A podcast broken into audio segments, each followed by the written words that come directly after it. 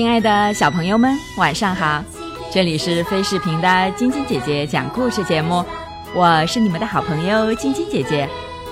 昨天的故事里讲到，总是觉得这个世界很不公平的米粒，想到了一个好主意。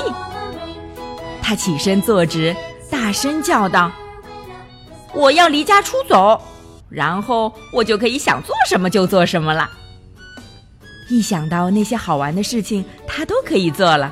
米粒就激动的心跳不已。我可以想什么时候睡觉就什么时候睡觉，我可以看我想看的电视节目，我可以穿我想穿的衣服，我可以吃我想吃的东西，我可以去我想去的公园，再也没人阻拦我了。我终于要自由了。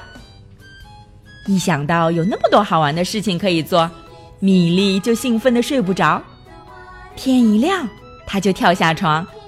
鄙夷地说：“这将是我在这儿生活的最后一天，希望我再也不用见到这座可怕的房子了。”一放学，米莉就飞快地跑回家。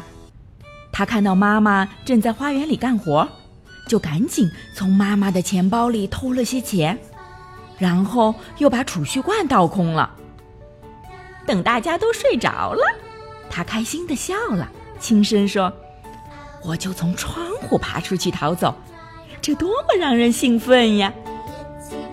他往背包里塞了些糖果和零食，然后就把背包藏到了床下。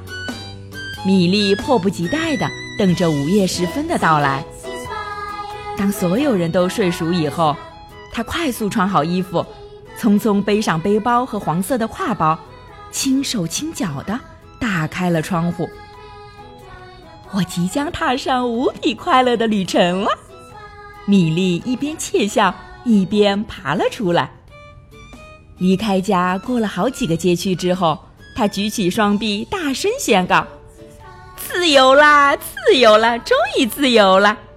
现在我可以想做什么就做什么了，这是我人生中最快乐的一天。”米莉一路蹦蹦跳跳向车站走去，边走边唱。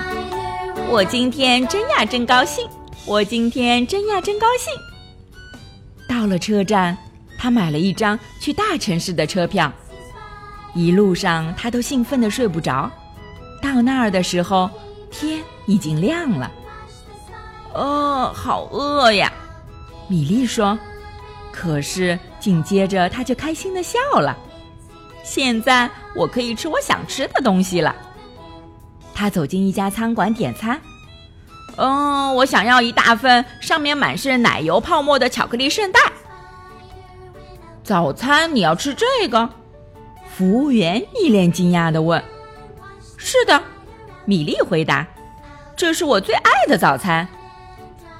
一个小时之后，米莉开始呻吟起来，哎呦，我的肚子好痛。这一天剩下的时间里，米莉再也不能吃什么了。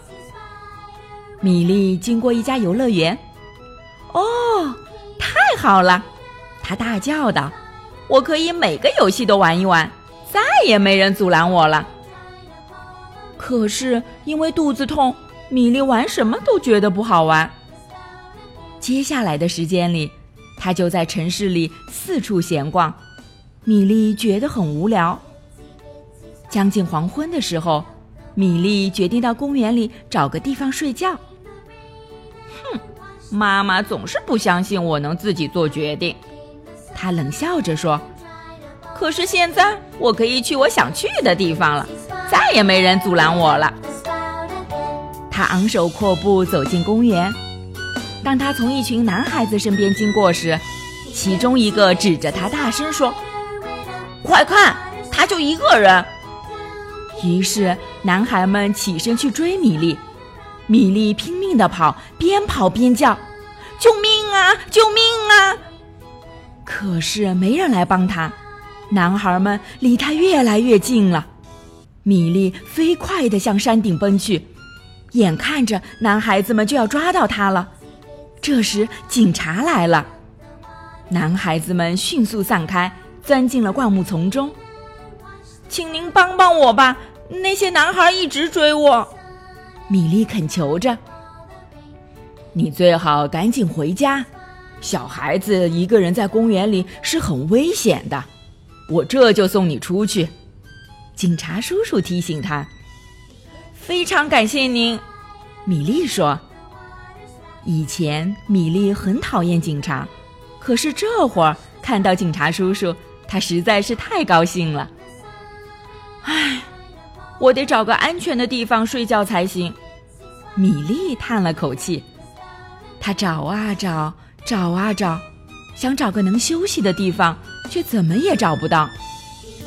这时，她看到一个小公园的路边有一张长椅，我过去躺一会儿，休息一下就好。虽然这么想着，她却很快就睡着了。当清晨的阳光照到他的脸上时，米莉才醒过来。哦，我的后背好痛，他呻吟着，在长椅上睡觉太可怕了。这时，他的肚子开始咕咕的叫。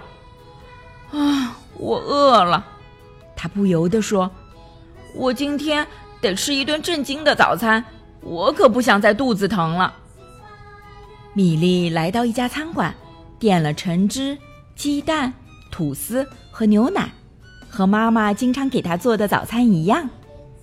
付完早餐的钱，米莉发现她只剩下几便士了，大部分的钱都被她花在游乐园里了。这下我不能按计划做好玩的事情了，她咕哝着。米莉很痛苦，她一整天都在大城市里闲逛。希望能捡到钱。当他从几个游荡的人身边经过时，他们很想拉他过来。呃，不不不不，我我没什么兴趣。米莉结结巴巴的搪塞。他在心中暗想：我不想再这样下去了。那么接下来，米莉又会遇到什么样的故事呢？明天继续来听晶晶姐姐讲故事吧。今天是河南省商丘市实验幼儿园大一班李新奥和上海市松江区新桥小学王瑞聪小朋友的生日。今天晶晶姐姐和小点点还有小朋友们在这里祝两位小寿星生日快乐，每天都健康快乐的成长哦。喜欢晶晶姐姐讲故事节目的朋友们，可以关注微信公众号“飞视频”。